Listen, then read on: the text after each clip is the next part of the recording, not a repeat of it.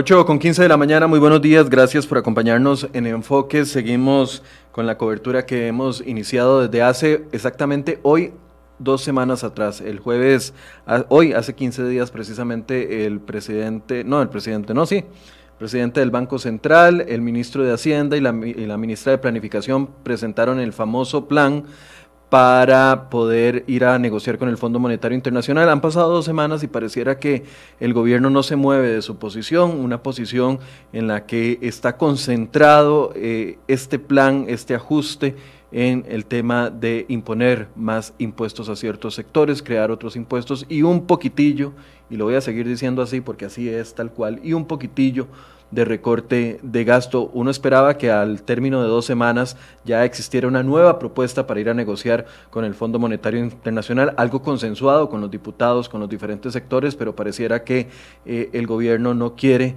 abrir sus oídos a escuchar lo que está solicitando ciertos sectores. De eso vamos a hablar el día de hoy. Le voy a dar la bienvenida a Don Eli Feinsay, eh, economista y del Partido Liberal Progresista, para que eh, podamos analizar algunas de las opciones alternativas. Les hemos traído otras opciones alternativas hoy, algunas de esas opciones que se podrían implementar y generar ahorros, que es lo que queremos en este momento de crisis, ahorrar, eliminar los gastos que no deberíamos de estar haciendo y poder mejorar las finanzas del Estado. Y si quedara alguna posibilidad de nuevos ingresos o de nuevos impuestos, que lo paguen los sectores que no lo están pagando y que sea una última posibilidad. Bueno, eso pareciera que no está dentro de las prioridades del gobierno. Don Eli, buenos días, gracias por acompañarnos. Eh, buenos días, Michael, y muchas gracias por la invitación. Eh, efectivamente, eh, pareciera ser que el presidente se está atrincherando en, en su posición. más bien, pareciera ser que está acabando más profunda esa trinchera y fortificándola en vez de tender puentes para, para conversar con otros sectores de la sociedad que tenemos propuestas para recortar el gasto. Eso, eso pareciera estar muy alejado de su, de su interés este, y, y, es muy preocupante, ¿verdad? Porque subir los impuestos en la magnitud que el gobierno lo desea en este momento, cuando tenemos una profunda recesión económica, lo único que va a lograr es profundizar esa recesión eh, y hacerla más prolongada de lo que de otra manera hubiera sido. desde el punto de vista político, uno, de verdad que yo esperaba, aunque no es la costumbre del gobierno, pero yo esperaba que ante la, el pronunciamiento rápido de todos los sectores, es que sigo insistiendo, Don Eli, no hay un solo sector que esté apoyando perdón, al gobierno en su intención. Uno ve los apoyos que ha recibido el gobierno en esta propuesta de mantenerla así como la quiere mantener, 76, 77% apalancada en impuestos y el resto en cambios estructurales que ni siquiera se le pueden llamar cambios estructurales porque son muy básicos, uno esperaría que a estas alturas eh, hubiese cambiado de posición, sabiendo de que los únicos que los han apoyado, bueno, Don Otón Solís eh, que salió finalmente, ahora sí puede hablar. Antes cuando le hemos preguntado de ética no ha podido hablar, pero ahora cuando es impuestos ahora sí puede hablar. Mm. Y entonces sale a defender el paquete de impuestos. Luis Guillermo Solís sale a defender el paquete de impuestos. Eh, el comité político del PAC, que debería estar bastante preocupado por pagar los 500 millones que le debe al Estado por la estafa, no. No, no, está preocupado por eso, pero sí sale a defender los nuevos impuestos y tal vez una o dos opiniones más que ahorita no preciso que han, que han venido a apoyar esta, e, este enfoque que le da el, el gobierno al, al, a la negociación con el Fondo Monetario. Pero de ahí en fuera, los sectores productivos, los sectores políticos, los sectores eh, económicos, los especialistas en economía, o sea, no hay nadie que diga, qué buena idea, vamos a apoyarlo. Eh, no, y no solo eso, Michael. Eh, eh, los, los, las organizaciones de base, y eso lo estamos viendo, ojo, yo, yo no apoyo estas manifestaciones que se han estado haciendo a partir de ayer. si criticamos a los sindicatos cuando bloquean las carreteras, tenemos que ser igualmente críticos con, con, quienes hoy lo hacen, ¿verdad? Pero, pero analizando el fondo del, del asunto, estas manifestaciones son precisamente el reflejo del descontento ciudadano. Eh, y, muchos de estos movimientos, que son movimientos locales en Quepos, en Upala, en qué sé yo, son, eh, son, personas que se organizaron localmente y que coordinaron con otras comunidades para hacer todos al mismo tiempo. Eh, después apareció una dirigencia nacional de dinosaurios que, que, sobrevivieron al meteorito, ¿verdad? Como don José Miguel Corrales y Celi Moguido y otras de esas personas, ¿verdad? Que, quisieron montarse sobre esa ola y quisieron manipular para su propio beneficio político estas manifestaciones de descontento popular. Pero lo cierto es que la mayoría de lo que sucedió ayer es descontento popular puro y duro. Entonces, no son solo los economistas y los expertos y los académicos y los empresarios. Es, esto es un rechazo absoluto de sectores mayoritarios de la población costarricense a una propuesta tan, no, no solo desbalanceada y desequilibrada, sino también una propuesta tan nociva para la actividad económica, porque es una propuesta eh, que golpea el bolsillo de los costarricenses, pero que además mata la actividad económica. Y cuando uno esperaba que, el presidente saliera ayer, eh, bueno, sale antier en la conferencia de prensa y prácticamente eh, agarra un galoncito de gasolina y se lo echa al incendio y ayer en, en Punta Arenas ya no llevó un galón, pudo trasladar en el helicóptero un, estañón, porque ayer lo que hizo fue tirar un estañón de gasolina para tratar de apagar el impuesto. Escuchemos alguna, el impuesto no, perdón, el, el, incendio. el incendio. Escuchemos algunas de las declaraciones del día de ayer eh, con respecto a esto que dijo el presidente. Doña Frangi, yo no estoy tan lejos de sus posiciones en mucho. Yo tampoco quiero vender el patrimonio institucional de Costa Rica. Por eso no hemos puesto sobre la mesa ni al ICE, ni a los bancos. Yo no voy a vender ese patrimonio. Pero si no vamos a vender ese patrimonio y no vamos a subir impuestos, ¿qué vamos a hacer? Vamos a despedir gente. Vamos a despedir gente del sector público. Vamos a hacerlo. Vamos a tener los votos para despedir a esa gente. Don Oscar, del magisterio, de la policía. ¿De dónde? Ese es nuestro dilema. Real. ¿De dónde? Sí, ustedes lo conocen. Don Gustavo, que conoce la realidad de hacendarios hemos recordado, recortado 318 mil millones en la ejecución de este año. 318 mil millones, eso es la mitad de FODESAF.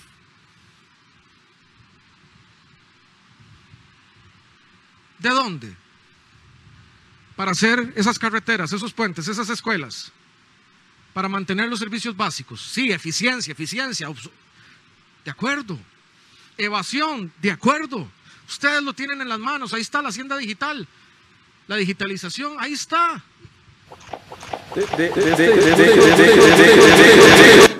Perdón, de este discurso del presidente, ¿me están escuchando? Sí. De este discurso del presidente me preocupan varias cosas. Uno es que dice que siguen centrándose en vamos a despedir gente. Si no quieren impuestos, vamos a despedir gente. No voy a vender los bancos, no voy a vender la institucionalidad. Si no quieren impuestos, no voy a despedir gente. ¿Qué quieren? Que, despidamos policías y maestros. O sea, pareciera que el presidente, o por conveniencia política, no quiere escuchar los argumentos verdaderos y sigue utilizando los, los argumentos falaces, o que simple y sencillamente no entiende lo que le están proponiendo otros sectores. Eh, bueno, yo, creo que es un discurso eh, retórico, incendiario, eh, que amenaza además una vacía diseñado para asustar a la gente.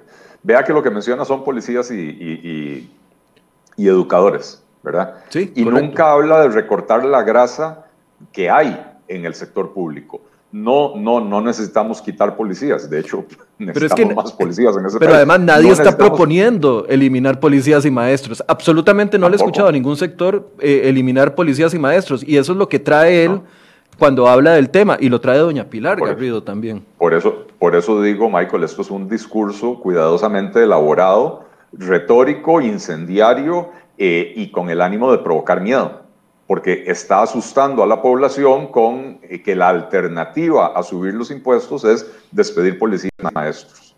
Y no hay nada más alejado de la realidad. Eh, insisto, el sector público tiene grasa y hay que recortarla pero no es ni en los maestros, ni en los, ni en los eh, policías, ni en los médicos donde hay que hacer ese recorte. Es en las capas burocráticas que agregan costo sin agregar beneficio en el servicio final, Ahí es donde hay que hacer esos recortes. y hay mucho espacio para hacerlo. Y, hay mucho espacio para hacerlo sin provocar despidos masivos. Sí, algunas personas podrían y tendrían que perder el empleo si queremos recortar esa, esa grasa en la capa burocrática. Pero, Michael, desde que empezó la, la pandemia, en el sector público se han agregado más o menos unas 1.000, 1.500 personas a la planilla. Esto según datos de la Caja Costarricense del Seguro Social. En el sector privado se han perdido 470 mil empleos, ¿verdad? Entonces, tenemos que empezar a eh, equilibrar, ojo, equilibrar, no, no, no quiero decir que hay que quitar gente en el sector público, en, el sector público porque en el sector privado eh, eh, se perdieron empleos, pero hay que empezar a analizar, hacer el costo-beneficio. Y si quitar 10 mil personas del sector público permite recuperar 100 mil en el sector privado, el análisis de costo-beneficio va a ser muy claro, ¿verdad?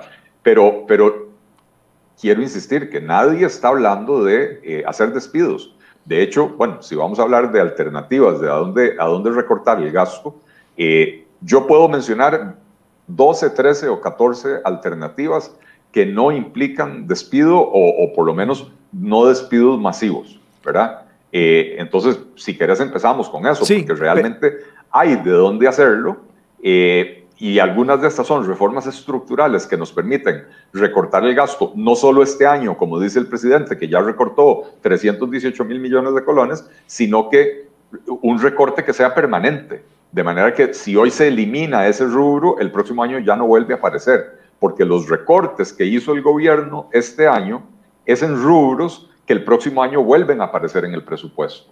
Y entonces vuelve a crecer ese gasto, o por lo menos cuando se recupere la normalidad post pandemia, vuelven a crecer esos gastos. entonces, no hay un recorte permanente. Antes dos puntos, Don Eli, que me parece importante eh, aclarar a la gente. Uno, que cuando ellos hablan de que hemos recortado 318 mil millones solo en el presupuesto este año, claro, lo hicieron, obligados porque por iniciativa propia no lo hicieron, obligados por la Comisión de Asuntos Hacendarios que les rechazó el segundo presupuesto extraordinario. Y cuando uno ve los recortes que están haciendo para el 2021, claro, están reduciendo 388 mil, vamos a ver en cuánto queda eso, pero ¿en dónde lo están reduciendo? Es que ese es el punto. Eh, en la retórica sale muy bonito decir, este año recortamos 318 eh, mil, no, la, realidad es, este año los diputados me comprometieron a reducir el gasto en 318 mil millones de colones, que fue lo que me vio obligado a hacer. Y la retórica del otro año es, vamos a recortar el gasto en el otro año, pero ¿en dónde lo estamos recortando? Lo estamos recortando en lo que afecta directamente a la gente y no donde debería de, recortarlo. Y es que es ahí donde pareciera que el gobierno no entiende que se le está pidiendo un recorte constante a futuro y, que no afecte a la gente. No, habla de que no afecte a la gente, pero también habla de, tener el dinero para construir las escuelas y las carreteras y los puentes. ¿Y qué fue, cuál fue el rubro que más cayó en el recorte, en el, presupuesto del 2021? Precisamente. Eh, precisamente el el de obra pública. El de obra pública. Entonces, Insisto, es un, es un discurso, y hay que decirlo con todas las letras, es un discurso mentiroso del presidente, donde engaña, donde miente, donde utiliza información falsa para asustar a la población para que le aprueben su cabezonada de impuestos. No, si se basara en datos reales, entonces uno diría, ok, tenemos tal vez diferencias ideológicas, pero es que esto es vender eh, la idea de los impuestos con información falsa el, el, rubro, uno de los rubros que más cae en el presupuesto del 2021 es obras de infraestructura, es inversión de capital. Por y eso, está pegando el brinco de la Cámara de Construcción. Claro, bueno, la Cámara de Construcción está pagando el brinco por eso y por la disminución en, en, ¿cómo se llaman?, los bonos de, de, vivienda, que también pararía proyectos, etcétera.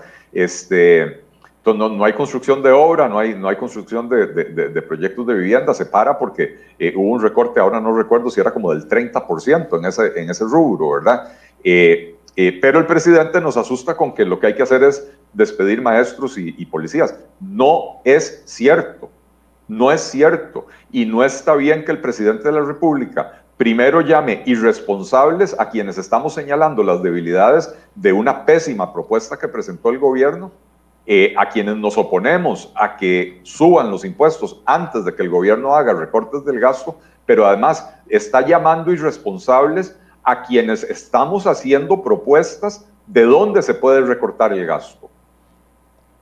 Las estamos haciendo, las propuestas están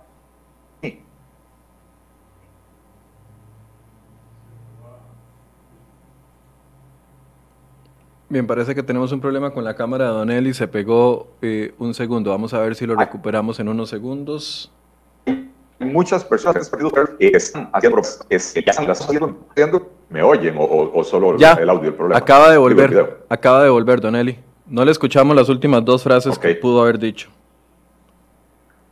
Ok, este. No, decía yo que, que, que a ver, hay personas de diferentes partidos políticos y también personas no ligadas a partidos políticos que hemos estado haciendo propuestas de cómo y dónde se puede recortar el gasto, que las hemos hecho en público, que las hemos hecho en foros organizados por, por medios de comunicación, por eh, universidades, por cámaras, que lo hemos hecho en, programas como este, en entrevistas radiales en, eh, y, y en redes sociales. Estamos difundiendo información gratuita para, para que el gobierno la agarre y la adopte como propia, eh, pero están encerrados en que no se puede recortar el gasto y, apenas hacen cosas cosméticas. Ayer anunciaron que van a, fusionar el CTP, el Consejo de Transporte Público, eh, y el de Seguridad Vial con, con el MOB. Este, y está bien, ese es un paso en la dirección correcta. ¿Pero cuánto ahorra eso, Don Eli? Vio, ah, el monto. 0,2%. 0.2 hasta el 2024. Eso no es nada. Eso es como que yo me esté muriendo porque tengo las finanzas hasta el cuello y recorte de mi diario de 800 mil pesos al mes, dos galletas. No es nada, no es absolutamente nada. Eso es. Este, eh, pero, pero a ver, las propuestas ahí están pero el gobierno no eh, es sordo, el gobierno no quiere escuchar y el gobierno está quemando puentes al llamar irresponsable a la gente que está haciendo esas propuestas y al llamar irresponsable al pueblo costarricense que mayoritariamente se está manifestando en contra de esta pretensión del gobierno. Y no le bastó con decir eso y como dijiste vos, se llevó en el helicóptero un estañón de gasolina para tratar de apagar el incendio echándole más gasolina. Y entonces ya ayer no le bastó con llamar irresponsables, sino que llamó, nos llamó filibusteros a los que hay que expulsar de la patria. ¿Qué clase de lenguaje es ese, Michael? Esto es, eh, esto es lenguaje de guerra de un presidente de un país democrático en tiempos de paz, tiempos de crisis, pero tiempos de paz. ¿Verdad? Y está llamando a sus propios ciudadanos irresponsables, populistas y, filibusteros. Y con esto lo que está haciendo es, insisto, quemando puentes, está cerrando la posibilidad a un diálogo sano, a un diálogo vigoroso donde se puedan discutir las opciones de, reducción del gasto, de, eh, reforma de la estructura gubernamental, del aparato estatal, para poder sí tener unas finanzas públicas sostenibles en el mediano y largo plazo. Eh, yo, francamente, no entiendo al presidente de la República, entiendo que está bajo mucha presión, pero bueno, si no, sabe manejar la presión. Eh, está muy mal asesorado. Debo confesar que ayer yo cuando iba, eh, cuando, cuando se dio esta declaración, yo iba manejando y por un momento pensé que era Marcelo Prieto el que estaba hablando. O sea, no se me ocurrió que era el presidente. Pensé que, de verdad, se los digo con toda honestidad, por el tono del lenguaje, por el tono de voz, por las palabras que utilizó, de verdad que pensé que era el ministro de la presidencia, Marcelo Prieto, y de repente me topo la sorpresa de que ya en una de las palabras logro reconocer la voz y era, y era efectivamente don Carlos Alvarado, un, lenguaje completamente desafortunado. Don Eli, para ya entrar en materia y no perder eh, y, invertir bien e invertir bien el tiempo. La negociación con el Fondo Monetario Internacional sí debe de ir Sí, yo, yo estoy convencido de que sí. Eh, Costa Rica podría hacer reformas estructurales muy significativas sin el Fondo Monetario Internacional, pero la ventaja que tiene estar dentro de una negociación con el fondo es que como el fondo es un préstamo multianual, entonces el fondo va a venir a hacer auditorías del país cada cierto tiempo para certificar que estamos avanzando en la dirección comprometida. Si no avanzamos en esa dirección, simplemente paran los desembolsos. Entonces, eh, el acuerdo con el fondo nos, nos da una especie de sello de garantía que los mercados reciben de forma muy positiva. Eh, y entonces, cuando el gobierno, porque el préstamo del Fondo Monetario Internacional, francamente, es un préstamo pequeño para las necesidades del gobierno, el gobierno va a necesitar ir a obtener otros créditos en los mercados, ir a obtener otros créditos en otros organismos multilaterales también, eh, pero para, para, mantener la operación deficitaria que tiene, va, va a seguir necesitando endeudarse. Y entonces el, el, acuerdo con el fondo nos da ese sello de garantía que le da una señal de tranquilidad a los inversionistas para que digan, ok, Costa Rica está enrumbada hacia, hacia la sanidad fiscal, vale la pena prestarle eh, recursos en este momento. Ok, eh, a, su, criterio entonces el acuerdo con el fondo debe ir. La segunda pregunta antes de entrar en las propuestas. Eh, el fondo impone que en, el combo, en la propuesta que el país eh, va a presentar se aplique primero las medidas de impuestos y de último o de segundo o de tercero las medidas estructurales. ¿Hay, hay, hay algún tipo de imposición de ese tipo? Porque lo que nos, lo, de, del fondo, porque lo que nos están haciendo creer es que eh, en el combo de medidas que va a llevar al fondo, lo primero son los nuevos ingresos. Y eh, esa es la retórica del gobierno. Cuando, el, cuando uno va a negociar con el Fondo Monetario Internacional, ya se lo pregunté al exministro Chávez y me dijo que no, pero quiero conocer su posición. El fondo impone primero los nuevos ingresos y después las medidas estructurales, o no necesariamente. No necesariamente. El fondo lo que sí exige es que, que les mostremos la, la, ruta hacia el equilibrio fiscal en el mediano plazo, eh, con metas claras, medibles, eh, monitoreables, ¿verdad? Eh, ¿Cómo se haga? ¿Cuál es la combinación de recorte de gastos, subida de impuestos, venta de activos, reforma estructural? ¿Cuál es la combinación? El gobierno tiene libertad para hacerlo, eh, pero no hay ninguna exigencia de que, de que primero los impuestos y después lo otro. probablemente sí, Michael, haya una exigencia de simultaneidad. ¿verdad? Eh, y, para los que no nos gustan los impuestos de ellos, es una noticia que tenemos que, que, tragarnos, ¿verdad? ¿Por, ¿Por, qué simultaneidad? Porque un país como Costa Rica, si se compromete a hacer hoy A, B y C y mañana D, E y F, D, E y F nunca van a, suceder. Vea lo que pasó en, el, en, el, en diciembre del 2018, cuando se aprobó la reforma fiscal. ¿Cuál fue la promesa del gobierno? la primera fue aplicar la regla fiscal a rajatablas y fue la primera que violentó. Esa fue la primera y la primera que se violentó. La segunda fue reforma fiscal en el 2018, empleo público en el 2019 y reforma del Estado en el 2020. Bueno, la ley de empleo público el gobierno no la presentó en el 2019, cuando finalmente la presentó con casi un año de atraso. Eh, eh, era, era, un proyecto de ley muy débil, muy débil, ¿verdad? Que no contempla lo que, lo que se requería. Eh, y aquí estamos casi ya terminando, ojo, ya estamos en el mes de octubre, ya prácticamente terminando el 2020 y todavía no hay reforma del empleo público. Y no solo no hay reforma del empleo público, anteayer el presidente salió a decir que a él le da miedo aplicarle la reforma del empleo público a los funcionarios vigentes. Entonces, ¿qué es lo que va a reformar? Es una reforma de aire. Si no, si no abarca a los funcionarios vigentes, no abarca a nadie porque abarca lo que no existe, ¿verdad? Este, entonces, la primera propuesta, eh, eh, aplicación a rajatabla de la reforma de la, de la, regla fiscal, violada casi desde el principio, incluso con la ayuda de los diputados que ya eh, aprobaron una ley para excluir a las municipalidades. Este, la segunda, reforma de empleo público en el 2019, Pasamos el 2019 parte sin novedad y aquí estamos en el 2020 discutiendo un proyecto de empleo público que probablemente eh, en su estado actual es peor la solución que la enfermedad. Eh, y dice 2020 reforma del Estado. Y bueno, ya se va a terminar el 2020 y no, hay, hay reforma del Estado. Y el discurso del presidente de ayer confirma que no va a haber reforma del Estado. Porque dice él, no voy a vender la institucionalidad eh, dice, eh, no voy a despedir personas, no voy a cerrar instituciones, no voy a recortar el gasto. Y entonces, ¿cómo hace una reforma del Estado con todas esas restricciones? No se puede hacer. Entonces, el, gobierno mintió, mintió en el 2018 y nos está mintiendo ahora. Entonces, Fondo Monetario Internacional va probablemente a decir, no señores, a ver, ustedes tienen que aprobar un paquete de reformas, pero todo tiene que quedar aprobado. A ver, habrá reformas cuyos beneficios se sienten en el mediano o largo plazo. Eh, y hay otras reformas cuyos beneficios, digamos, son prácticamente inmediatos, ¿verdad?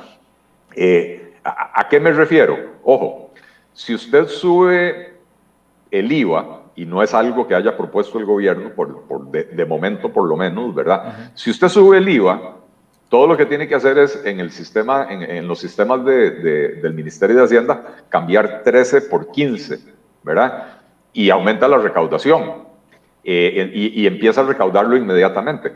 Cambio, si usted crea un impuesto nuevo como el de las transferencias bancarias que quiere inventarse ahora el gobierno, probablemente Hacienda va a necesitar cuatro o seis meses para eh, eh, crear los programas y adquirir los equipos necesarios para poder recaudar ese impuesto. Entonces no tiene un efecto inmediato. ¿verdad? Las, la, reforma del Estado, la fusión de instituciones, el cierre de instituciones, tampoco tiene un efecto inmediato. Usted puede aprobarlo hoy, pero esos procesos de fusión se toman su tiempo y mientras usted despide al personal y lo liquida y todo, eh, eh, los, los beneficios son a uno o dos años plazo, ¿verdad? Este, entonces, eh, ¿cómo se llama? muy probablemente el fondo lo que va a pedir es simultaneidad. es que eh, a, eso es lo que quiero llegar, Don Eli. Eh, antes de entrar a las propuestas, a ver, si, la si, si, finalmente el gobierno cediera, cediera y acepta de que está equivocado en, en, imponer o apalancar toda esta reforma en el tema de impuestos y dijera, bueno, voy a cerrar cinco instituciones, voy a aplicar una ley de empleo público de verdad, no ese no es borrador eh, que todo el mundo lo ha, ha, dicho que no va a funcionar, que está en la Asamblea Legislativa. Voy a aplicar eh, reforma del Estado, una de verdad, no una de mentirillas, como les gusta a ellos, ponerles un gran título. Eh, reforma al empleo público, pero al final no hay reforma. Reforma del Estado, pero al final no hay reforma. No. Estos cuatro proyectos, e impuesto a las cooperativas, voy a decir, por decir algo. E impuesto a las cooperativas. Si vamos y nos aprueban eso, igual eh, nos va a llegar el primer desembolso el próximo año y, e igual vamos a tener la credibilidad de los mercados e igual van a venir los, el segundo y el tercer desembolso eh, de medida que vayamos cumpliendo.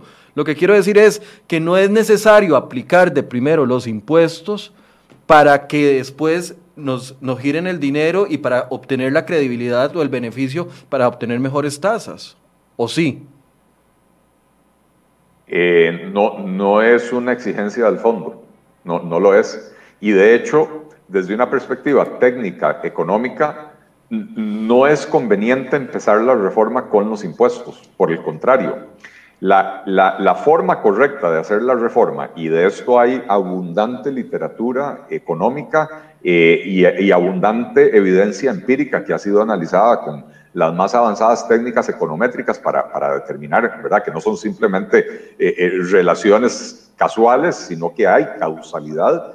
Este, lo que dice la literatura económica es que para un país con, con una situación de endeudamiento público eh, tan, tan preocupante como la de Costa Rica y con la situación económica en general, recesión, déficit fiscal, etcétera, el tipo de reforma que funciona es la que se basa de dos terceras partes a cuatro quintas partes en recortes del gasto. Esto es del 66 al 80% recorte del gasto y la diferencia por ingresos.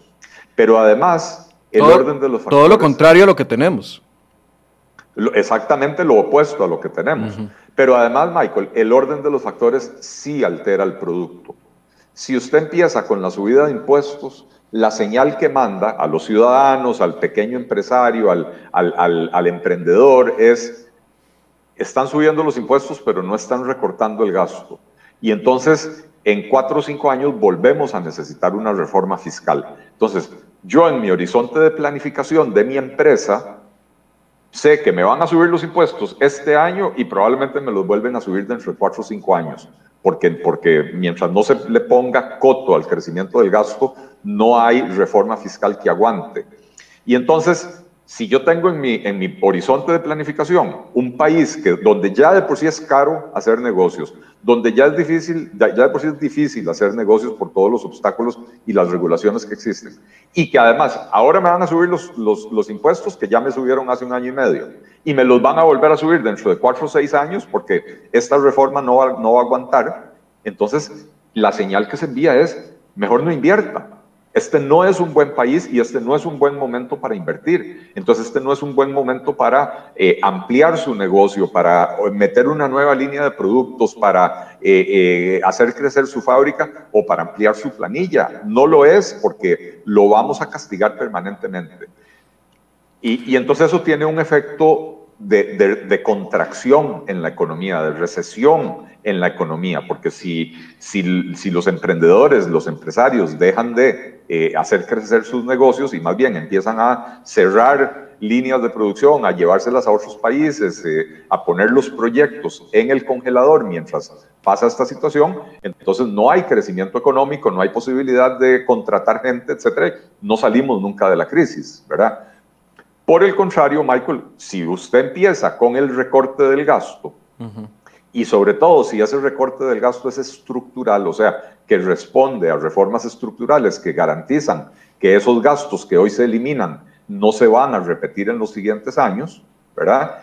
Entonces, ahí sí la señal que se envía es completamente diferente, porque lo que percibe la, persona, desde el pulpero hasta el empresario más grande, desde, desde la señora que tiene un salón de belleza en, el garaje de la casa, eh, hasta, hasta la, eh, ¿cómo se llama? La cervecería Costa Rica. El mensaje que reciben es, finalmente, se está, se está atacando el problema de fondo. El problema de fondo es que el gasto público crece y crece mucho más rápido que la economía. Mientras que los ingresos, la recaudación del gobierno eh, es más o menos constante en el tiempo. Entonces, si usted tiene que la recaudación es constante y es menor que los gastos, pero además los gastos crecen, eso quiere decir que el problema se va agravando año con año.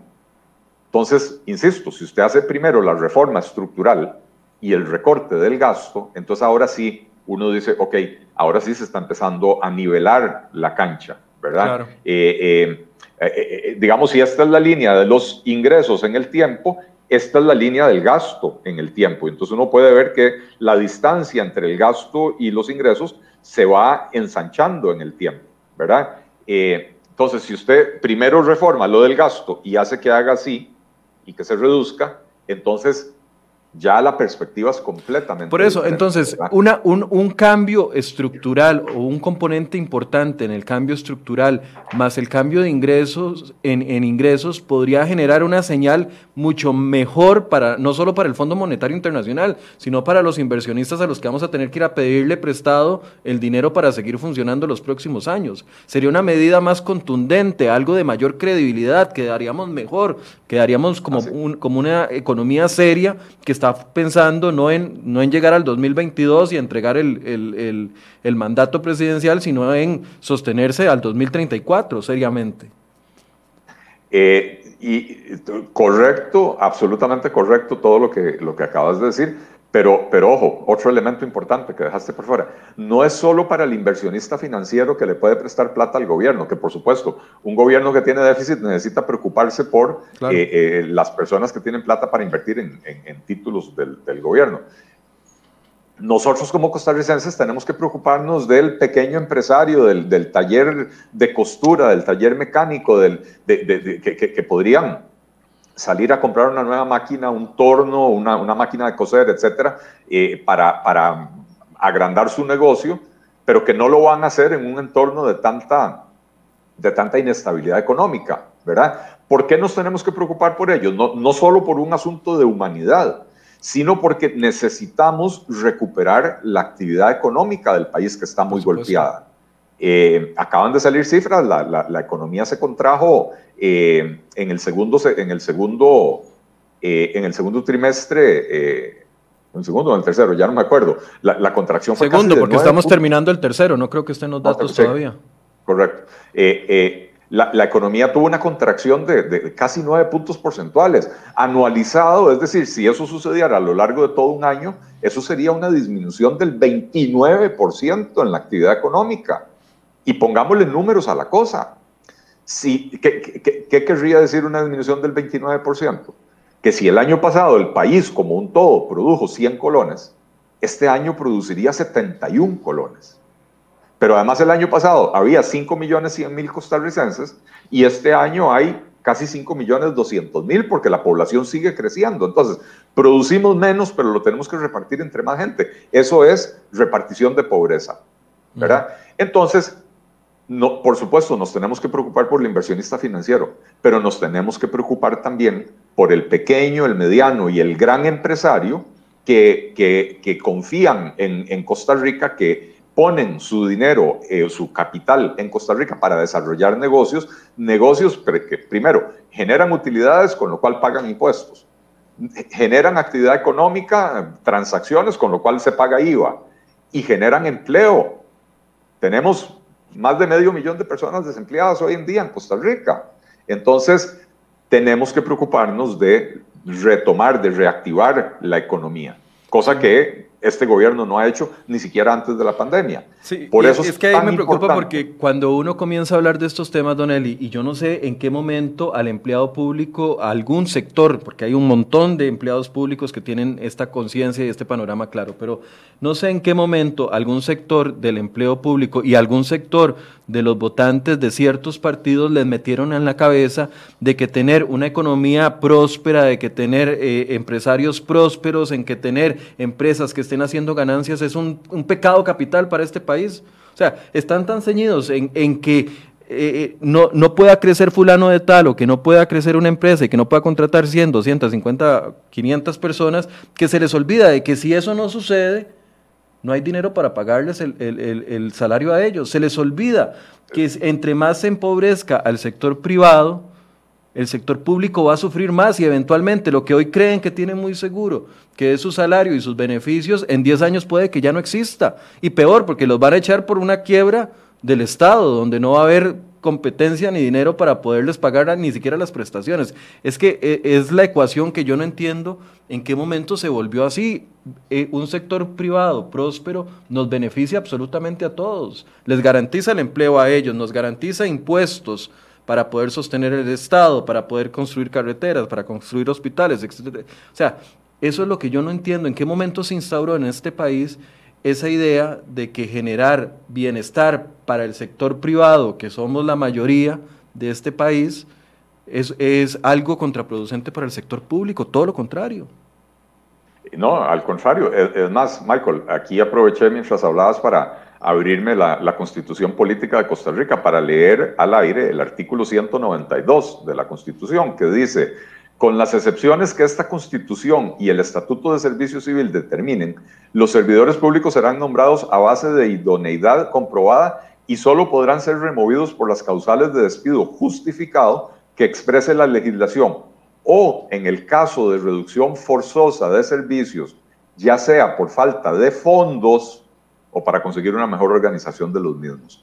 O sea que la constitución prevé el mecanismo de que si, si el gobierno se queda sin plata, tiene que despedir a la gente, ¿verdad? Entonces, eh, eh, si matamos a la actividad privada, no va a haber quien pague los impuestos. Yo el otro día, bueno, el otro día no, he oído múltiples veces, incluyendo una diputada de Liberación Nacional, que el video ha circulado eh, como, como, como, como pan caliente, ¿verdad? diciendo que es que los funcionarios públicos son los que sostienen el consumo de este país y que ellos además pagan impuestos. Eso es falso. hay, que hacer una matemática muy básica. Si voy a, usar números redondos para, para, que, para simplificar el asunto. Si lo que yo le pago a todos los funcionarios públicos es 100, 100 colones, digamos, eso es lo que, la suma de todo lo que se le paga a todos los funcionarios públicos, 100 y digamos que los funcionarios públicos pagan los impuestos, de esos 100, digamos que pagan en promedio 20, 20 eh, colones de, impuesto, ¿verdad? Y, les quedan ingresos por, libres, digamos, por 80. Ok, con esos 20 colones, ¿cómo hace usted el próximo mes para pagar 100? Si el sector privado se muere, ¿cómo hace usted para pagar 100 el próximo mes si este mes a los funcionarios públicos usted les pagó 100 y recaudó 20. La matemática no miente. Este, eh, eh, entonces, no es cierto que los funcionarios públicos sostienen la actividad económica. Tampoco, tampoco es para irse al otro extremo y decir que no son importantes, ¿no? No, no, no. Por supuesto. Y, si pagan impuestos, para los que ya empiezan a decir que, que, entonces los funcionarios públicos, que es? Que no valen nuestros impuestos, por supuesto, como ciudadanos. No, claro que pagan, claro que pagan impuestos. No, yo lo que estoy diciendo es que si, si yo necesito pagarle a usted 100 colones todos los meses y solo usted está pagando impuestos, entonces yo necesito quitarle a usted todos los meses 100 colones para pagarle el salario del próximo mes. Entonces, si su salario es 100, yo le quito 100 para pagarle 100 el próximo mes.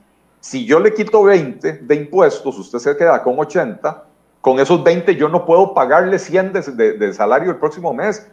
Por favor, ¿verdad? Hay que entender eso. Entonces, son un, sector muy importante de la, de la, sociedad. El consumo de los funcionarios públicos representa una, una, proporción importante del consumo nacional, pero eso no es lo que sostiene a la actividad económica del país.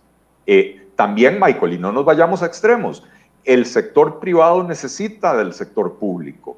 Nosotros necesitamos que haya un buen sistema educativo, que haya un buen sistema de salud, que haya buena, buena infraestructura, que las, que las, eh, las alcantarillas no se taqueen eh, eh, con cualquier lluvia y se inunden las carreteras y perdamos nuestros carros y las mercancías que estábamos transportando, ¿verdad? Entonces, también se necesita que, que, el sector público esté bien, pero, pero, pero hay que entender que tenemos en este momento un, una crisis gravísima, la economía se está contrayendo, se está disminuyendo, eh, y cómo se llama. Y entonces en el sector público hay que empezar a hacer ahorros importantes para que queden recursos en el sector privado para invertir en proyectos productivos que generen crecimiento económico.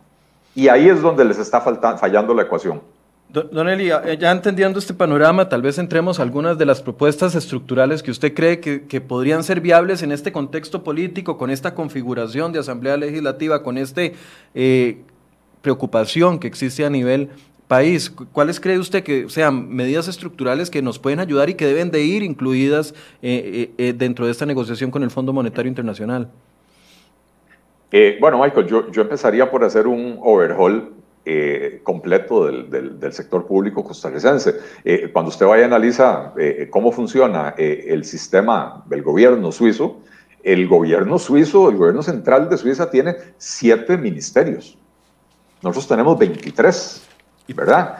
Eh, y entonces lo que tenemos es un montón de, duplicidades, duplicaciones de funciones, pero además nuestros ministerios se han ido convirtiendo en cascarones vacíos que no administran prácticamente nada. El otro día eh, me, pasaron las cifras de, del sector agro eh, y resulta que en el sector agro, o sea, en el sector público del agro, hay más o menos 2.825 funcionarios trabajando. De ellos, solo 340 trabajan en el ministerio. Los otros 1.800, 1.900 trabajan en otras nueve entidades que existen que hacen las funciones que en el pasado hacía el ministerio.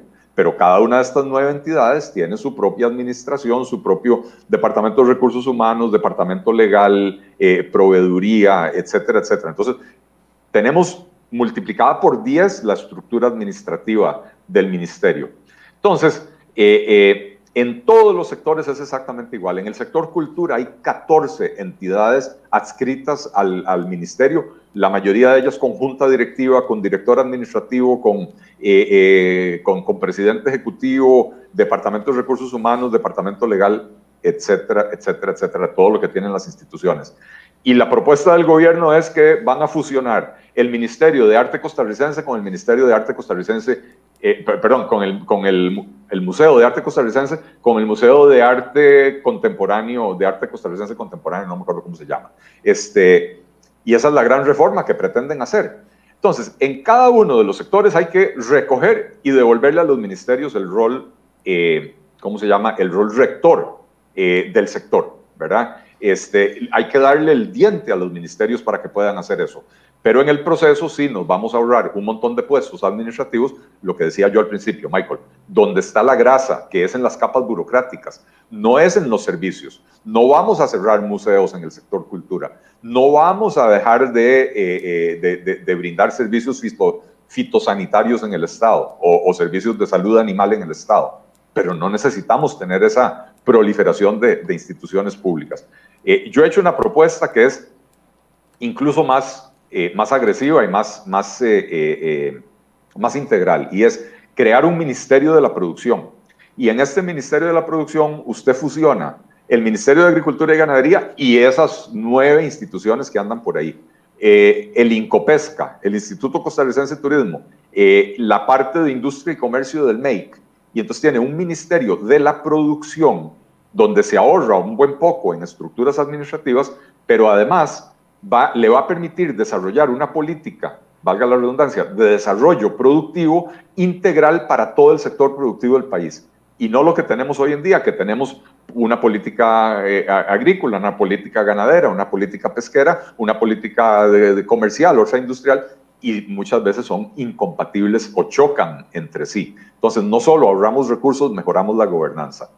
Eh, lo mismo habría que hacer en, eh, en el sector económico del gobierno. Tenemos un Ministerio de Hacienda, tenemos un Ministerio de Planificación Económica y tenemos un Ministerio de Economía fusionar todo eso en una sola Secretaría de Finanzas eh, nos ahorra recursos administrativos, pero además nos permite eh, tener un manejo más integral del presupuesto de la República, porque hoy en día Mideplan hace estudios acerca del presupuesto y, desde hace 20 o 25 años Mideplan viene recomendando hacer presupuestos por, eh, ¿cómo se llama?, por objetivos, hacer presupuestos por objetivos y multianuales y aquí estamos, 20, 25 años después, y como eso lo recomienda Mideplan, pero lo ejecuta Hacienda, no ha sucedido. Entonces, pongamos todo eso eh, bajo un mismo techo, ¿verdad? Para que las cosas empiecen a suceder. Esto además nos eliminaría los problemas de coordinación que existen en los equipos económicos de los gobiernos. Aquí va a haber una Secretaría de Finanzas y el secretario o la Secretaria de Finanzas del gobierno va a ser él o la responsable de la política económica del país, ¿verdad? Eh, sin tanto enredo de que, de que la, la, ministra coordinadora del sector económico dice un día vamos a liberar el precio del arroz y a sus espaldas la ministra de Economía, que es parte de su Consejo Económico, va y acuerda con los arroceros que no se va a liberar el precio del arroz. Esos problemas de coordinación desaparecerían. Eh, Otón Solís ha propuesto eh, bueno, propuso un proyecto de ley que se llamaba Cerrar. Eh, ya ese proyecto de ley murió, lo retomó el diputado Eric Rodríguez, lo, volvió a presentar con otro nombre. Este, en el sector social hay 23 instituciones públicas que administran más de 40 programas sociales. Eh, y, y, lo que tenemos es la realidad de que la pobreza en Costa Rica no disminuye, pero la inversión pública que se hace en programas de combate a la pobreza es bastante significativa no es por falta de recursos, es porque la enorme mayoría del dinero que se invierte en programas sociales se queda en salarios de los funcionarios administrativos de estas 23 instituciones. Entonces, fusionemos esas 23 instituciones en un solo Ministerio de Bienestar Social que administre todos los programas antipobreza, pero al, ahorrarnos 22 22 estructuras administrativas, 22 departamentos legales, 22 departamentos de recursos humanos, 22 departamentos de productividad, etcétera, vamos a tener un ahorro muy significativo de recursos que va a permitir mejorar el impacto de la política eh, social del país. Aquí la pregunta del eh, millón, Don Eli, ¿cuánto tardaría? O sea, porque ya lo vi, la pregunta del millón es, ¿se puede hacer en estos dos años que quedan de gobierno, poco menos de dos años, se podría presentar un proyecto de ley por parte del Ejecutivo y tendría los votos para, para aprobarse si se quisiera? Número dos. Y segundo, ¿cuánto generaría de ahorro? Eh, la, primera pregunta, eh, tengo que confesar que a mí me pone de mal humor, porque se puede hacer lo que se quiera hacer eh, y entonces es un asunto enteramente de voluntad política. Si se quiere presentar el proyecto y si se sienta a negociar con los diputados y a consensuarlo y se sienta a negociar con los sindicatos para entender que si no hacemos esto, vamos encaminados hacia la quiebra y que cuando haya quiebra vamos a tener que aplicar el artículo 192 de la Constitución y despedir a mansalva a un montón de funcionarios públicos. Entonces, no se trata de eso, se trata de salvar la estructura básica del Estado para que siga brindando los servicios que la sociedad necesita eh, y, cómo se llama y, que, o sea, que el Estado siga funcionando, que los ciudadanos sigan recibiendo los servicios y tener esos ahorros.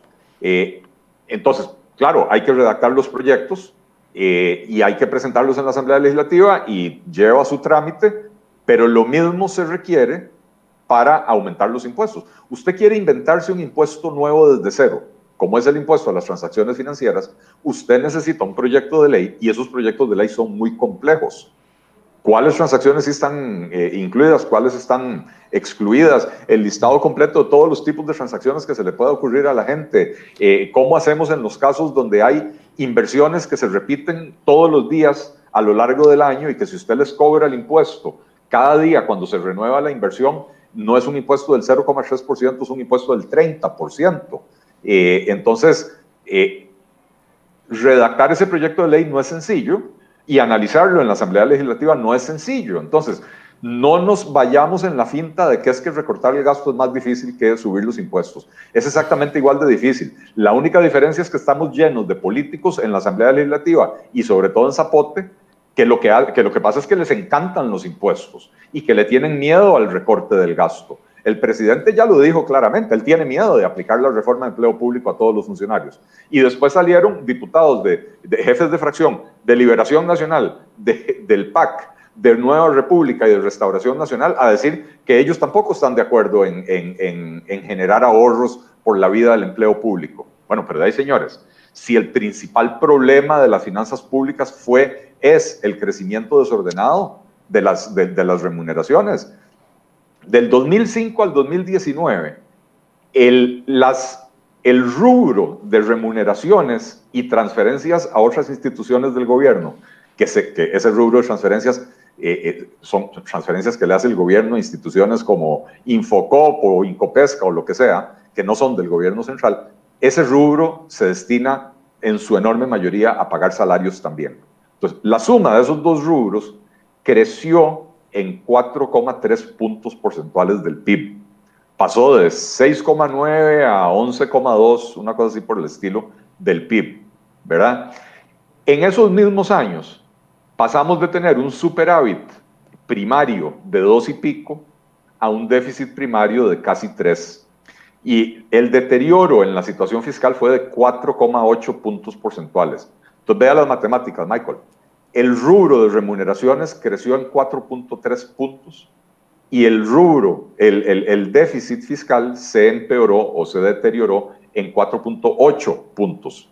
O sea que la enorme mayoría, casi el 90% del deterioro fiscal se dio por el crecimiento desordenado del rubro de remuneraciones. Si, los políticos no le quieren entrar a eso, entonces el problema es de otra naturaleza. Pero el problema de fondo de las finanzas públicas es el crecimiento desordenado de las remuneraciones. Entonces, estamos claros que no se puede reducir salarios. La sala cuarta lo ha dejado, claro hasta la saciedad. Eh, eh, un funcionario que hoy recibe una remuneración X, digamos, 2 millones de colones, que es la suma de su salario base más todos los pluses que tiene acumulados, esos 2 millones no se le pueden tocar. Y entonces no se trata de recortarle el salario a nadie. Se trata de que cuando entre en vigencia la reforma del empleo público, si se determina que en la categoría de ese funcionario el salario debería ser un millón y medio, pero él ya está ganando dos millones, entonces se le congela el salario en dos millones. No se le permite seguir acumulando anualidades y, antigüedades y, otras, y otros pluses salariales. Se le congelan dos millones porque ya está ganando más de lo que la ley determinó que debería de ganar en su categoría. Y con eso se genera el ahorro. No es quitándole al empleado, es simplemente no permitiendo que crezca a futuro. ¿verdad? Eh, Ahí estamos mezclando, por así decirlo, dos cambios estructurales, la reorganización del Estado y al mismo tiempo eh, un, un, un, empleo público, una ley de empleo público más eh, justa. Iba a decir agresiva, pero en realidad es más justa.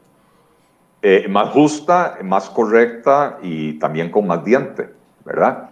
Este, o sea, para mí son dos reformas que hay que hacer simultáneamente. Y ojo, no tenemos excusa. Si para los que me dicen que es que es muy difícil, la ley de empleo público está en la Asamblea Legislativa y, y la comisión legislativa que la está analizando tiene plazo, creo que hasta el próximo martes, eh, martes o bueno, algún día de la próxima semana, se vence el plazo para dictaminarla.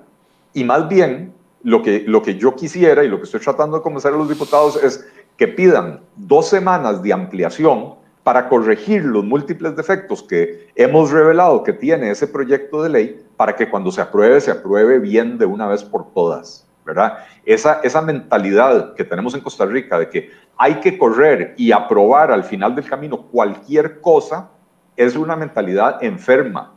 No hay que aprobar cualquier cosa. No desaprovechemos todo el trámite legislativo para aprobar una cochinada. Eh, eh, eh, metamos un poquito de freno, atrasémoslo 15 días, en 15 días se puede tener un texto sustitutivo correcto y entonces ahora sí continúa el, trámite legislativo. Pero además, eh, digamos, estos dos cambios no habría que hacerlos a la carrera. Bueno, empleo público en el, por el contexto que usted nos está explicando, pero el cambio de, de, unificación de, de, instituciones, de mejora en la eficiencia del Estado, se puede meter dentro de la negociación como una, una apuesta seria, con un proyecto de ley, que, se, que se comprometan los diputados. Es que también para los diputados es muy fácil. Es facilísimo para ellos oponerse a todo y por eso es que yo a veces cuando hay discursos tan incendiarios no les doy tanta pelota, porque dígame entonces qué está haciendo usted. Pero si hubiese un acuerdo y dice, bueno, dentro de la negociación con el Fondo Monetario Internacional va la unificación de las siguientes instituciones del Estado con la solución para los puestos que van a quedar vacantes y con el, respectivo ingreso para poderlo solucionar. Y se discute un año, dos años, estamos hablando de una negociación de aquí al 2024. Es que el asunto es que si dejamos por fuera eso, quiere decir que de aquí al 2024 vamos a seguir con el mismo problema sin buscar una solución. Eh, eh, vos me preguntás si se puede incluir eso en, eh, en, la negociación con el Fondo Monetario Internacional. No, no solo se puede, Michael, se debe. Esa debería ser, o sea, en ese rumbo se debería hacer las reformas que necesita Costa Rica para estabilizar sus finanzas públicas. Si no lo hacemos de esa manera, insisto, el gasto, los ingresos van a crecer temporalmente, pero el gasto va a seguir creciendo mucho más rápidamente y siempre se va a seguir ensanchando esa brecha entre gastos e ingresos, que es lo que llamamos déficit. Y cada vez que tengamos déficit tenemos que endeudarnos más. Por eso las proyecciones del gobierno son que este año vamos a terminar con un nivel de endeudamiento del 70%, el año pasado terminamos con un 58%, ¿verdad? Este, que el próximo año vamos a terminar por encima del 80% y en el 2022 terminaríamos por encima del 90%. 90% de la producción nacional, ¿verdad? Quiere decir que ya tenemos comprometida la enorme mayoría de la producción nacional en deuda del gobierno. Si no cambiamos eso, si no cambiamos la forma en que el gasto público crece indiscriminadamente en Costa Rica, no estamos resolviendo el problema de fondo. Solo tocando la parte de los ingresos no estamos resolviendo el problema de fondo. ¿Verdad? Este, entonces, o sea, eso, eso es como, como tener a un familiar con problemas de, drogadicción eh, y, que, y que la persona está cada vez más más metida en las drogas, cada vez consume más y pensar que la solución es darle cada vez más ingresos para que pueda eh, conseguir la droga, porque si no, si, le quitamos el dinero para la droga, se nos vuelve violento. Esa no es la solución. La solución es eh, eh, darle un tratamiento de desintoxicación, ¿verdad? Y ese tratamiento de desintoxicación, sí, es caro, requiere dinero. Entonces, hay que darle el dinero, pero hay que darle el dinero para eh, eh, para que resuelva su, problema de salud, no para que lo siga agravando, ¿verdad? Eh, entonces, esto, esto es importantísimo. La reforma del empleo público, según la ministra de Planificación, y ojo que yo esas cifras las, veo con mucho recelo, pero según la ministra de Planificación, la reforma del empleo público, tan débil como la tiene presentada el gobierno, generaría un ahorro de 243 mil millones de colones al año. Eso dice. Si le agregamos lo, de que los funcionarios actuales eh, también se les aplique un tope, eh, un, tope en su salario cuando ya superó el, salario global de su categoría, eh, imagínense cuánto puede ser el ahorro, sería pero muchísimo más. Yo no lo tengo cuantificado en este momento, pero es un trabajo en el que, en el, que tengo a un equipo de personas haciéndolo, ¿verdad? Solo ahí hay 243 mil millones de colones sin hacer las modificaciones eh, importantísimas que hay que hacerle. Eh, Otón Solís estima que el proyecto de él, el proyecto Cerrar, a hoy ahorraría unos 80 mil millones de colones al año. Eh, y la, ministra Pilar Garrido acaba de anunciar que fusionar el, el, Consejo de Transporte Público y el de Seguridad Vial con el MOP genera un ahorro de 0.2% eh, del PIB. Este, y ahora la matemática a mí me, me, me, falla, déjeme, déjeme hacer el, el, cálculo aquí rápido. Este, un punto del PIB es aproximadamente 350 mil millones de colones. entonces estamos hablando de 70 mil millones de colones. Y eso es solo con el Consejo de Transporte Público y el, y el ¿cómo se llama? El Consejo de Transporte Público y el de Seguridad Vial. Si hacemos la labor completa, también meta el Consejo Nacional de Vialidad y también eh, cierre INCOP, que no tiene sentido tener un Instituto Costarricense de Puertos del Pacífico cuando los puertos del Pacífico se administran mediante la figura de la concesión y todo lo que usted necesita es una oficina de cinco personas en el MOP administrando ese contrato de concesión, ¿verdad? Y cierre Habdeba, concesione el, el, puerto de Moín, que todavía tiene Habdeba, y concesione el, el muelle de cruceros que tiene Habdeba, y cierre esa institución y nuevamente, lo que necesito es una, una, eh, una oficina de cinco personas administrando el contrato de APM Terminals o de cualquier otra concesionaria que tome esos otros dos puertos. Este, y entonces, si solo con el Consejo de Transporte Público, el de Seguridad Vial, que es lo más pequeño, 70 mil millones de colones al año, bueno, imagínense cuánto podemos ahorrar haciendo la reforma como debe de ser, completa, ¿verdad? Este, eh, eh, otras, otras propuestas que hay por ahí. Este, la OCDE señaló, permítame para, conseguir el dato, en, Costa Rica desde hace por lo menos una década y media estamos hablando de un sistema unificado de compras públicas, el SICOP, ¿verdad? Le han cambiado el nombre 25 veces, le han, eh, eh, eh, cada gobierno que llega dice, ah, no, a mí esa plataforma no me gusta, vamos a cambiar a otra plataforma. Lo cierto es que al día de hoy todavía no hemos universalizado el uso de esa plataforma. Según la OCDE, la centralización total de las compras electrónicas en el, en, el, sistema, en el SICOP, generaría un ahorro de 1.55% del PIB. Es un montón de plata. O sea, ahí ya estamos hablando de 500 mil millones de colones, un poco más de millones de colones, ¿verdad? Eh, Juan Carlos Hidalgo, esta no es una propuesta que yo hice, pero lo bueno hay que rescatarlo. Juan Carlos Hidalgo viene desde hace tiempo insistiendo en la eliminación del salario escolar y además ahora hay la justificación jurídica para hacerlo.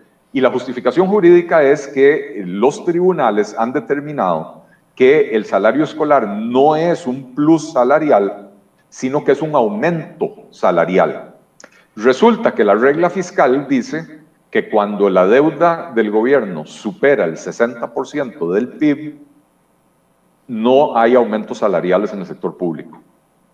Entonces, como ahora este año vamos a cerrar con el 70% del, de, de, endeudamiento del PIB, no el 60, el 70, entonces ya tenemos el argumento jurídico para el próximo año no pagar salario escolar. Y eso es un ahorro de 140, 150 mil millones de colones al año. La propuesta del gobierno es meterle un impuesto al salario escolar. Pero si usted le mete un impuesto al salario escolar, tal vez va a recaudar el 10 o el 20% de eso, 14 mil o 28 mil millones de colones. No, eliminemos el salario eh, escolar completo. Si los tribunales dicen que eso es un aumento salarial y la regla fiscal dice no hay aumentos salariales, Lamento mucho comunicarles, señores, hay que eliminar el, salario escolar. Ahí tiene usted esos 140, 150 mil millones de colones. Eh, eh, otra, una propuesta que anda promoviendo Gerardo Corrales, eh, que es que el gobierno renegocie con las entidades públicas los títulos de deuda que estas entidades públicas tienen. Hay algunos problemas con la propuesta de, Gerardo, no, o sea, no, yo no creo que genere todo lo que, lo que él estima que se puede generar, eh, pero igual si por ahí generamos otro punto porcentual de ahorro, simplemente sentándose con eh, el ICE, con el Banco Nacional, con el INS, con, con, las instituciones que tienen muchos títulos del gobierno, ¿verdad? Y diciéndoles, a ver, señores, necesitamos renegociar esto, necesitamos que nos den más plazo o lo que sea, ¿verdad? Eh, bueno, entonces, enhorabuena, hagamos eso. Al final de cuentas es una deuda del bolsillo derecho con, la, con, con el bolsillo izquierdo del, del mismo pantalón, ¿verdad? Este, eh, eso no se puede aplicar a rajatabla, ¿verdad? Hay ciertas inversiones que tienen instituciones ya comprometidas porque, digamos, pongamos un ejemplo hipotético, el ICE eh, tal vez está desarrollando, un, que en este momento no lo está haciendo, pero una represa, eh, un proyecto hidroeléctrico, la construcción de esos proyectos tarda muchos años, entonces a veces tienen los recursos invertidos en títulos financieros, que son inversiones financieras, para tenerlos disponibles en el momento en que el proceso constructivo se los demanda, ¿verdad? Entonces, no necesariamente todo lo que está ahí se va a poder eh, eh, alargar el plazo, pero mucho de lo que hay ahí son excedentes que están de, años, durante años, y lo sostienen las, las entidades públicas eh, y y, pues no tiene sentido, ¿verdad? Que estén ahorcando al propio gobierno. ayer yo le pregunté eh, esto mismo a doña Rocío Aguilar y me decía, bueno, es que depende de cuáles títulos eh, de deudas eh, dependan, porque si es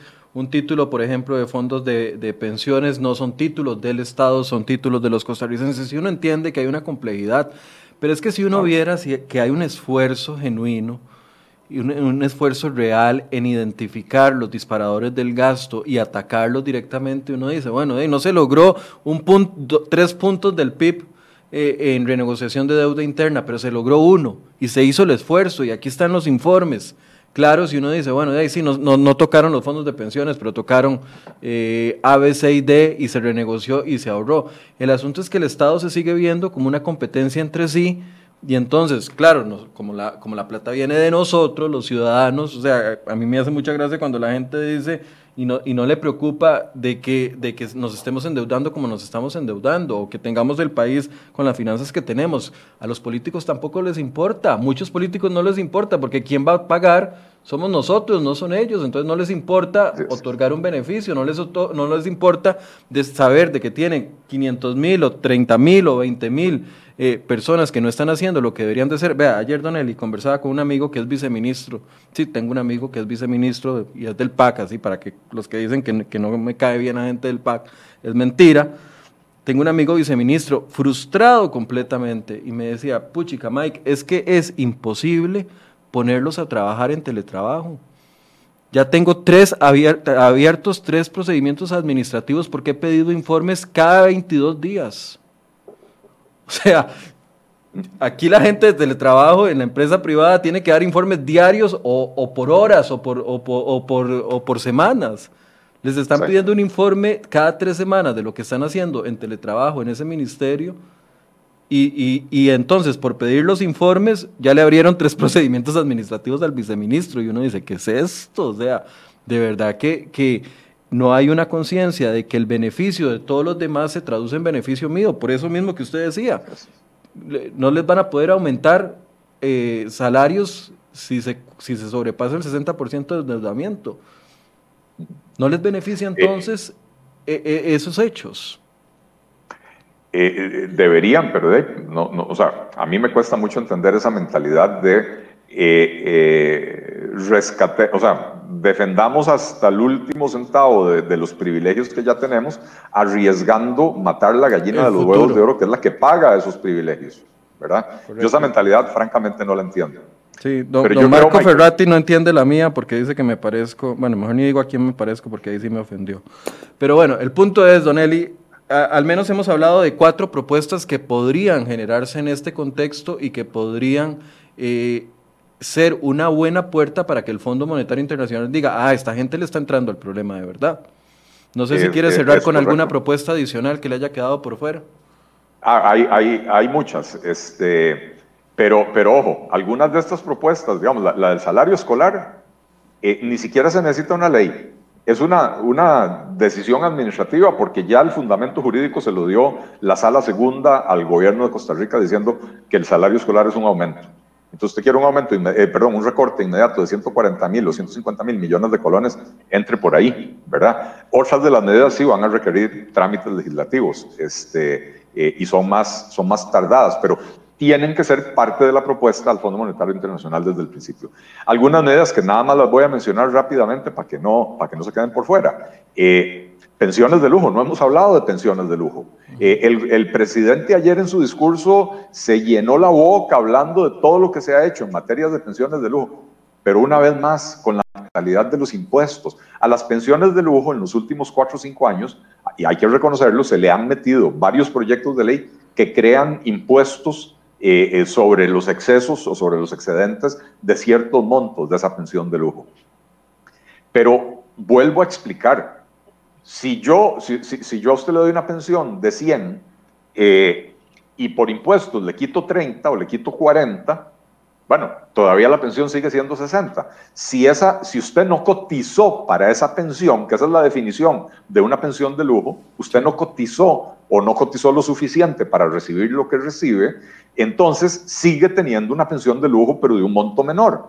Entonces, entrémosle de una vez por todas al problema de fondo. Esto es algo que a Carlos Alvarado no le gusta hacer. El, resolver el problema de fondo de las pensiones de lujo. El problema de fondo es que estamos violando la constitución política donde dice que habrá un régimen de pensiones eh, único para todos los trabajadores, que es el régimen de la caja. Eh, y entonces tenemos un montón de regímenes que dan pensiones o beneficios mucho más allá de lo que se justifica con los aportes de los trabajadores y de los patronos, y entonces el Estado es el que termina poniendo la diferencia.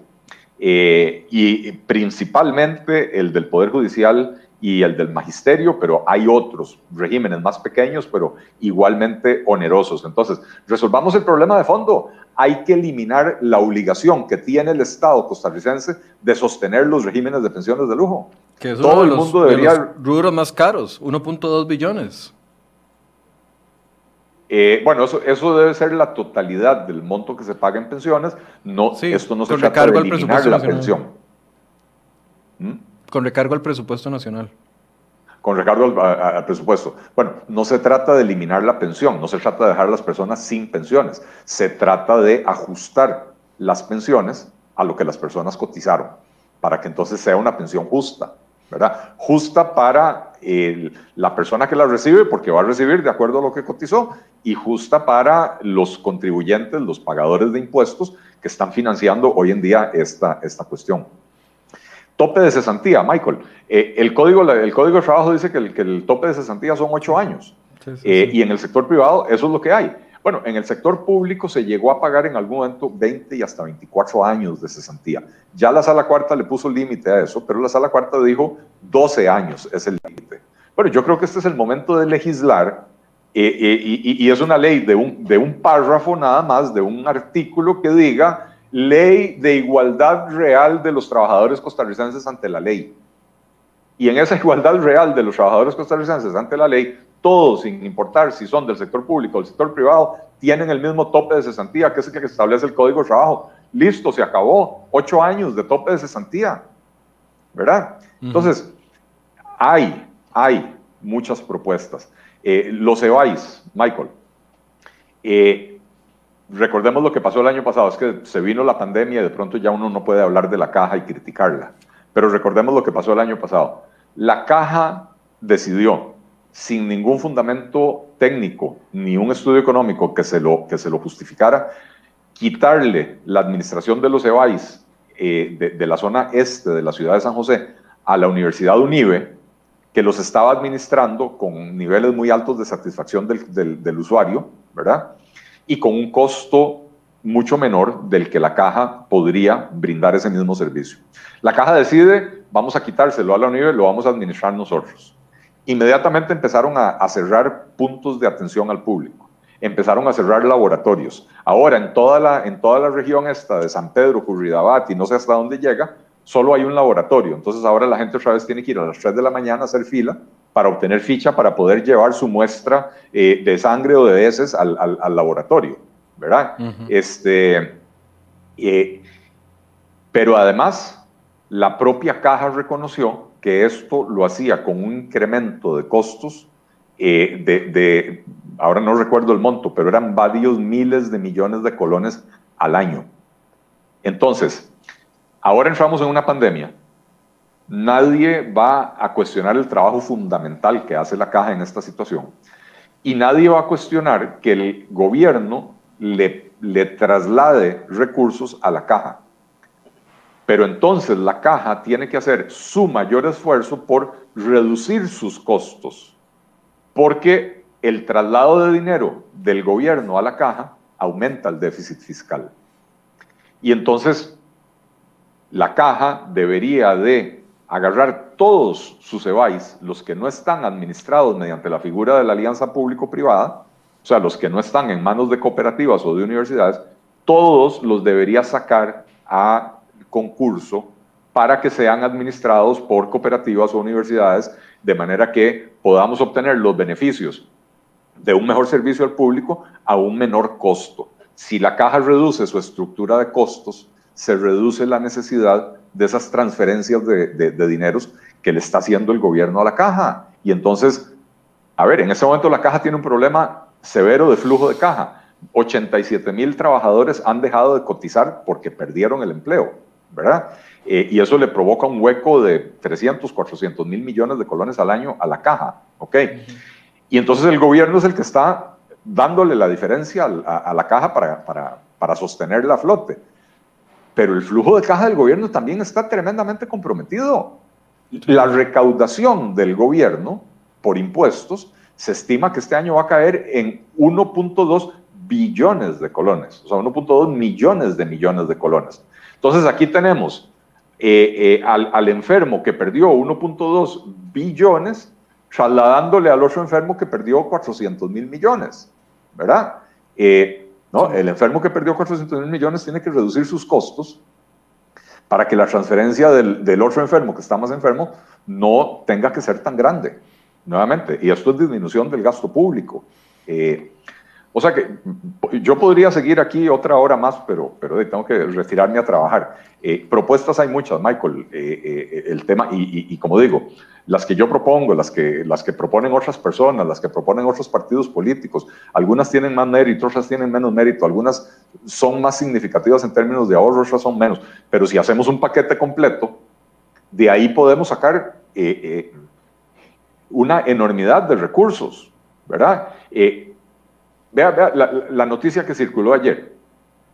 Eh, un informe, si mal no recuerdo, de la Contraloría detecta que la dispersión que tiene el Estado costarricense en materia de compras y de, sistemas de tecnología de información, eh, eh, el hecho de que cada institución se compra su propio sistema informático y, muchas veces los sistemas de unas instituciones no se comunican con los de, los de otros, eso eh, si se unificaran las compras tecnológicas, dice el informe, que nos podríamos ahorrar más de un 6% del PIB. Yo, tuve que leer esa nota como tres veces porque me parecía increíble, pensé que, que estaba equivocado, que, que, era un error en la nota, porque me parece increíble que con solo la unificación de los, de los sistemas y la integración ahorremos 6 puntos del PIB. Es más, creo que el, dato era 8.3, algo así. Eh, sí, bueno, era, era, era un número, una barbaridad de, de, número. Eh, yo, yo, a ver, tal vez, y habría que analizar el cálculo de fondo, a ver qué, qué tan realista es, pero decir que no, que, no, que no vamos a lograr, o por lo menos en el corto plazo, no vamos a lograr la totalidad de ese ahorro. Si lográramos la cuarta parte de ese ahorro, son otros dos puntos porcentuales del PIB, Michael. dos ahí, dos con, dos con la, la, utilización obligatoria del SICOP para todas las compras del gobierno. ¿Verdad? o sea, perdón, dos por sistemas informáticos, uno y medio por el SICOP. Solo ahí ya tenemos la mitad del ajuste que se necesita hacer, sin subir impuestos y sin tocar eh, ningún puesto laboral, ¿verdad? Entonces, los otros dos o tres puntos de ajuste que hay que hacer perfectamente con la eliminación del salario escolar, la, la, la eh, eh, la fusión de las 23 entidades del sector social, la fusión de todas las entidades del, del, sector productivo, eh, esta, esta, reforma estructural del aparato estatal para que pasemos de tener 23, 23 ministerios con 150, 200 entidades satélite alrededor de ellas. Pasemos de eso a tener, ojalá, no más de 15 ministerios, nos podemos ahorrar una enormidad de dinero y no tenemos que hacer la grosería de subir los impuestos en 5 puntos porcentuales del PIB, matar la actividad económica eh, y entonces dejar al país peor que antes. Muy bien, Don Eli, muchas gracias por, por el espacio. No sé qué si quiere despedirse de la gente. No, agradecerles, eh, ya vamos por las 9.35, agradecerles a todos por, yo es que a veces la audiencia. No, no estoy viendo el reloj, estoy tratando de leer los comentarios, verificar datos que la gente envía en, en, algunos comentarios y, cuando me doy cuenta, estoy aquí revisando todo eso y, y ya pasó hora y, 40 minutos. Así es. Era un poco menos porque empezamos tarde por los problemas técnicos, pero eh, ¿cómo se llama? No, agradecerles a todos la, la, la, atención que nos han prestado, agradecerte Michael siempre por, por el espacio.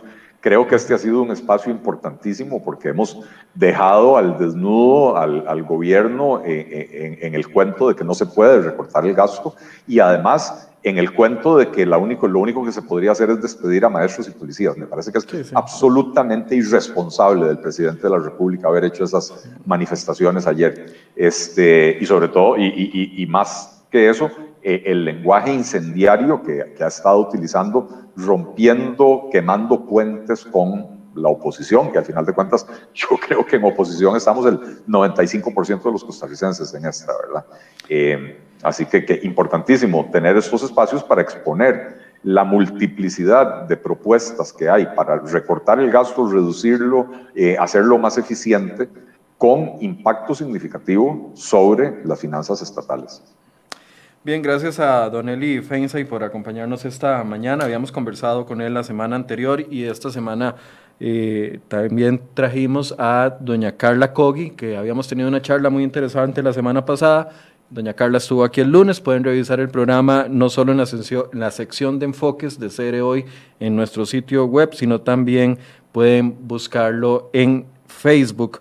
Para las personas que me están escribiendo de evasión fiscal, hemos abordado el tema. Con mucho gusto vamos a volver a abordar el tema de evasión fiscal. Ya lo hemos hecho en varios programas en, en las últimas semanas, pero con gusto vamos a hacerlo eh, tenemos unas imágenes de última hora que quiero que por favor nos pongan. Eso es parte de la situación que se está viviendo en algunos sectores. Les traíamos una actualización desde temprano. Eh, las manifestaciones de este grupo se han mantenido. Ahí tenemos eh, algunas imágenes, los sectores que están hasta este momento con interrupción de paso por las protestas son Barranca en Punta Arenas, el puente del Río Grande en Terraba en la zona sur, la ruta 32 en la entrada a Guásimo, la ruta 32 también sobre el puente Chirripó. También tenemos reportes de la ruta 27 a la altura de Caldera, donde también se han presentado este tipo de situaciones que eh, vamos a darle seguimiento en las próximas horas a ver qué actualización hay. La ruta 1 sobre el cruce Marcos Vargas, también hay un problema de tránsito. Ruta 27 en el kilómetro 76 la ruta 2, puente del río Gilguero en Terraba y el Ceibo de Lagarto, también está bloqueado ese sector. Ruta 4 en Río Frío, Guatuso. Y ruta 4 sobre el puente del río Zarapiquí en Puerto Viejo de Zarapiquí. Son algunos de los puntos. También la ruta 32 en Liverpool de Limón también hay una situación ahí que se está impidiendo el paso. Por supuesto que le vamos a dar seguimiento a este tema. y vamos a seguir abordando. Mañana vamos a tener aquí diputados. Hemos invitado a diputados de las cuatro fracciones con más cantidad de diputados en el Congreso para ver si dos semanas después de esto eh, ya tienen alguna luz alguna posición, alguna propuesta específica. Hace 15 días hicimos un programa con eso y la verdad yo terminé muy decepcionado porque los cuatro diputados que invitamos, Laura Guido, me parece Carlos Ricardo Benavides, eh, José María Villalta estuvo aquí y Marinés Solís, eh, no, no, nos dieron nada. O sea, hablamos una hora y no, no dieron ni una sola propuesta concreta. Esperemos que ya hayan tenido 15 días los partidos políticos para para analizar y hacer propuestas completas y poderlas conocer el día de mañana. El lunes vamos a tener también eh, programas sobre este mismo tema. Yo sé que a muchos no les gusta y entiendo, entiendo la molestia cuando nos enfocamos en algunos temas, pero insisto, si tenemos un sector productivo como país próspero, si tenemos las condiciones adecuadas para que la señora que se quiere poner su emprendimiento pueda tener un acceso a un crédito, empezar eh, eh, su emprendimiento, eventualmente crecer, generar empleo, si tenemos todo eso, un sector productivo próspero, se nos soluciona la mayoría de los problemas de, como país. Los principales beneficiados de eso no son solo las personas que pueden llevar ese millón de costarricenses que no tienen trabajo y que pueden llevar la comida a su casa, no son solo ellos, son ustedes también, señores empleados públicos, a los que se les puede seguir aumentando los salarios con, porque no hay una, un, sobreendeudamiento del 60%. Son ustedes, señores, la, reestructuración del Estado los va a terminar beneficiando a ustedes porque les garantiza que de aquí a que ustedes cumplan la edad para pensionarse van a tener un salario garantizado. Ordenar el país, ordenar el Estado no es un arma en contra de ustedes, es un beneficio para absolutamente todo. Ordenar el Ministerio de Hacienda es un beneficio porque además yo sigo pagando mis impuestos, pero a los que están dejando de pagar impuestos se los van a cobrar bien. O sea, tenemos que unirnos como país en buscar una solución real, no un parche de impuestos, una solución real que eventualmente genere prosperidad para todos. O sea, somos un país que hemos demostrado, que hemos demostrado que podemos ser diferentes en un contexto regional donde la pobreza había sido muy distinta, ahora la estamos viendo como la vemos en otros países. Oponerse por oponerse es muy fácil, pero estamos en un punto crítico donde hay que buscar soluciones reales, no un parche para que el PAC termine bien sus cuatro años.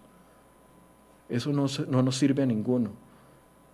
Oponerse para que Liberación tenga eh, más argumentos para hacer campaña política o el PUS o cualquier otro partido, eso no nos sirve de nada. Ocupamos soluciones reales y el presidente tiene, es su deber, su deber constitucional tiene que escuchar a la gente y tiene que entender que en crisis económica imponer los impuestos que está proponiendo va a ser destrucción para todos, para las empresas que van a cerrar, para los empleados privados que se van a quedar sin trabajo, para los empleados públicos que por la caída de impuestos de esas personas no se les va a poder pagar su salario. Es un círculo vicioso. Ojalá que podamos llegar a algún acuerdo en algún momento. Muchas gracias por su compañía y muy buenos días.